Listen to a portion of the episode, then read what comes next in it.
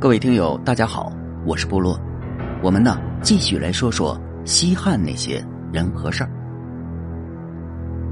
这一集啊，我们来说说史上最有个性的外交家。刘邦和项羽啊，都是不爱读书的人，但俩人呢，都把事儿干成了。所以呀，项羽听不进去别人的建议，刘邦呢，看见读书人就烦。他甚至曾经把儒生的帽子摘下来往里面撒尿，但是呢，读书人呢都争着往刘邦的大门里面挤，不为别的，刘邦那儿工资高，福利好，重要的是，只要你说的对，刘邦呢绝对会听你的。这样的老板谁不喜欢呢？会分钱，听劝，这就是刘邦的核心竞争力。这在陈留啊。有一个老头奋斗到了六十岁，依然是家徒四壁，靠给人看大门为生。但自卑和认命呢，却与老头没一点关系。天生骄傲说的就是他了。仗着读过好多书，老头平常呢能看上的人呢没有几个，包括当地的豪杰人物，大家都称他陈留第一狂人。实际上啊，大家都默认。他是个落魄到极致的读书人，酸。可那时候啊，能真正称得上文化人的又有几个呀？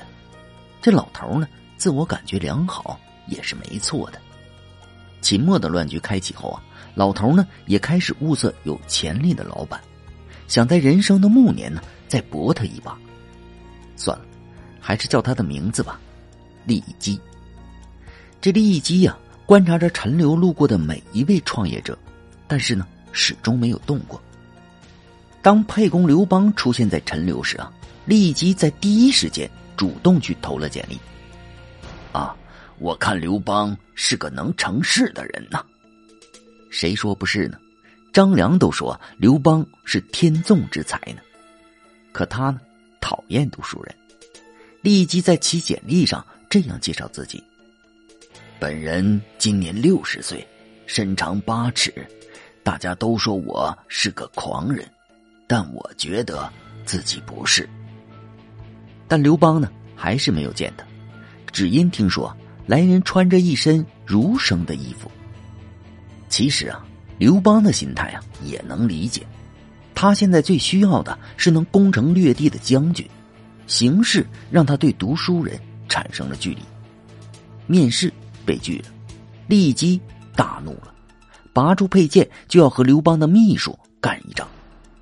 去，告诉沛公，我不是什么儒生，你就说我是高阳酒徒。呵呵，有个性啊！内心里的侠客气让刘邦对利基产生了兴趣。啊，那就让他进来吧。刘邦面试利基的场景啊，是这样的。他呢，斜躺在床上，一副漫不经心的样子，旁边呢还有两个妙龄少女在给他做着足疗。这他妈的，比儒生帽子里撒尿更侮辱人呢！利基啊是天生的狂人，他直接开怼刘邦：“你到底是想帮着诸侯打秦国，还是想帮着秦国打诸侯啊？”这狂人碰上了硬人呢。刘邦看着眼前这位桀骜不驯的老头，直接就上火了。丫的，脑子有病吧！立即继续开火说：“那这就是你的待客之道吗？”原来啊，矛盾点在这儿。看着自己的光脚和身边那两个妙龄少女，刘邦啊，直接熄火了。啊，这是有点过分的啊！刘邦啊，马上穿上了正装，并请利基呢上座。这就是高手过招了。利基呢不从刘邦礼级上的缺失入手，反而张口就是工作。刘邦呢也秒懂眼前的老头是个高人了。那还等什么呀？啊，快到我的碗里来吧！利基啊，果然是带着干货来的。他建议刘邦说。呃，以你现在的实力，硬碰硬的和秦军干，其实啊就是找死啊！陈留是天下的交通要冲，城里粮食又多，县令是我的老相识了，我帮你去劝他。如果他不投降，我就给你做个内应吧。刘邦啊，很是高兴。嗯，弄他。陈留县令啊，很高兴老朋友到访，又是请喝酒，又是留宿，但是很果断的拒绝了李基的合作意向。结果呢，李基呢干了一件绝对不是读书人能干出来的事儿，他在半夜将县令给杀了。然后呢，提着县令的头翻墙而逃。刘邦啊，顺利的拿下了陈留。此战呢，对刘邦的意义有多大呢？刘邦团队在陈留停留了三个月，靠着陈留的粮食和武器，极大的扩充了军队。这是刘邦集团在西行灭秦的路上极其重要的一步。刘邦封利基为广野军。并将他的弟弟利商也招进了团队中，并任命为将军。利基啊，是以谋士、外交人员的身份加入刘邦的团队的。可是这次攻打陈留的行动啊，直接刷新了刘邦对读书人的认知。呃，这老头是读书人和侠客的结合体呀。此后啊，利基呢一直在外交的领域里深耕。经常出使各路诸侯。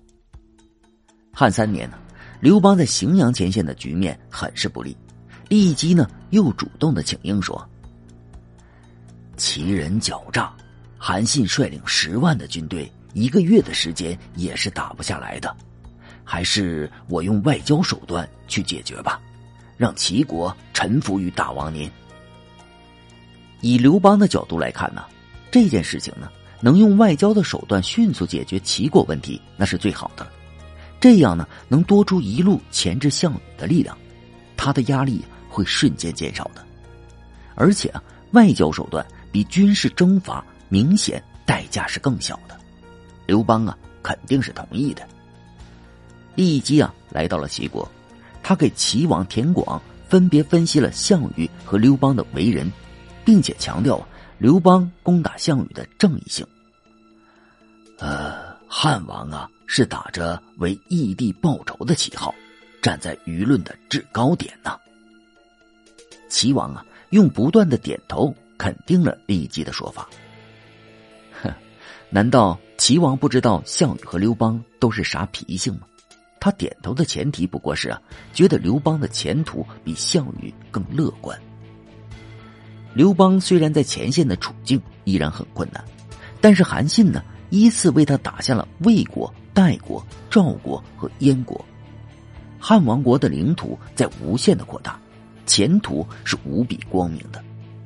而此时天下的主要矛盾是刘项之争，等这俩人决出胜负时再站队，那不黄花菜都凉了吗？还不如早点的加入更有前途的刘邦团队。哼。谁都不傻呀。这齐王啊，之所以同意加入刘邦的团队，不过是权衡利弊的结果罢了。利基呢，代表汉王国与齐国签订了战略合作协议。当然，庆祝协议签订的活动啊，自然是少不了的。齐王呢，为利益基举办了盛大的 party，日日都是酒局啊。齐国啊，为了表示诚意。也在第一时间呢，解除了边境上对汉军的军事戒备。此时，韩信的军队已经靠近了齐国，他已经得到了立即靠外交手段拿下齐国七十多座城的消息。这韩信很是矛盾呢，打吧，齐国已经臣服了；不打吧，又不甘心，不能让媒体评价说一代战神还不如一个糟老头子的嘴皮子厉害呢。好是纠结呀。这时啊，谋士蒯通反问了一句：“汉王给你下停战命令了吗？”这一句话点醒了韩信。韩信对齐国发动了闪电战，本来就放松了戒备，大家都在狂欢，结果呢，被韩信搞了个突袭。刘邦这厮啊，不讲武德呀。齐王的国家被灭了。面子也被摔到了地上，还被人踩上了一脚，怎能不把所有的怒气都聚焦在利基身上呢？可最终呢，齐王还是理智战胜了情绪。他对利基说：“只要你能让汉兵撤了，我就放你一马。”利基觉得自己这次出使并没有带着欺诈的意思，是韩信不讲武德呀。他呀，使出了最后的倔强。哼，我不和你废话，爱信不信。齐王啊，被利基的倔强给激怒了，直接的将他给碰杀了。楚汉间最牛逼、最有个性的外交家，如此结局，遗憾呢。这刘邦啊。为什么会做出这种没水平的事儿呢？笔者觉得，这和利益基、韩信都曾经说过的一句话有关系：齐人狡诈，齐国人太狡猾，不好相处，用武力将田氏政权彻底的摧毁才是最好的解决方案。而刘邦呢，正好有韩信，这次呢，对齐用兵算是战争与外交的结合。双管齐下，只是啊，白白的牺牲了李基呀。因为这件事啊，刘邦呢是长期的心怀歉疚。后来呢，他将利基的儿子封为了高梁侯，而西汉封侯是有非常严格的标准的。利基的儿子其实呢，并没有达到要求。刘邦的内心呢，其实也是个侠客，他不想丢了义字。当然了。也不能呢把利基说的太完美了，这每个人的职业生涯其实都有过各种失败和坎坷，利基呢也不能避免。彭城之战，刘邦大败，反楚联盟迅速瓦解，魏豹呢借着回家探亲的机会和刘邦彻底的决裂了。刘邦啊想挽回魏豹，因为魏豹的存在就如他身边睡了一只老虎，让他寝食难安呢。他派出利基出使魏国，想以外交的手段让魏豹重新站自己的队。结果是呢，利基外交失败了。这个呢也不能怪利基，只因为呢刘邦在彭城之战中败得太惨，很不体面，将自己的牌子给砸了。手底下的小弟还怎么好意思跟他继续混呢？这任何时候，外交的背后呢？其实都是以国家的整体实力做支撑的。当然，利基也给刘邦出过馊主意。汉三年，是刘邦在荥阳拉锯战中最困难的一年。焦头烂额的他问利基说：“这有有没有什么好的办法呀？”利基的方案是，让刘邦重新册立六国的后人为王。这样呢，六国之人肯定会和项羽拼命的。刘邦啊，马上吩咐赶紧刻印。这个确实是一个不靠谱的主意。当时啊，天下的主要矛盾是刘项之争，也就是说，天下的最终归属只会是他俩其中的一个人。现在你刘邦将六国的后人都扶立了起来，那人家还不都得为自己的国家而战？怎么会顾及你刘邦的利益呢？局势只能是更加混乱，刘邦呢将彻底的失去逐鹿的机会。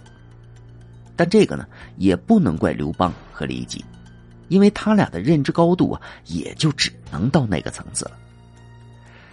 是张良的及时出现呢，让刘邦醒悟了过来，他大骂了一记：“ 这个糟老头子，差点就坏了我的大事。”但是啊，该重用还得重用。最后啊，用一句歌词对利基做个总结吧：原谅我这一生不羁放纵，爱自由。好，感谢您收听本集故事。如果喜欢部落，请点击关注和订阅吧。感谢您支持部落，谢谢。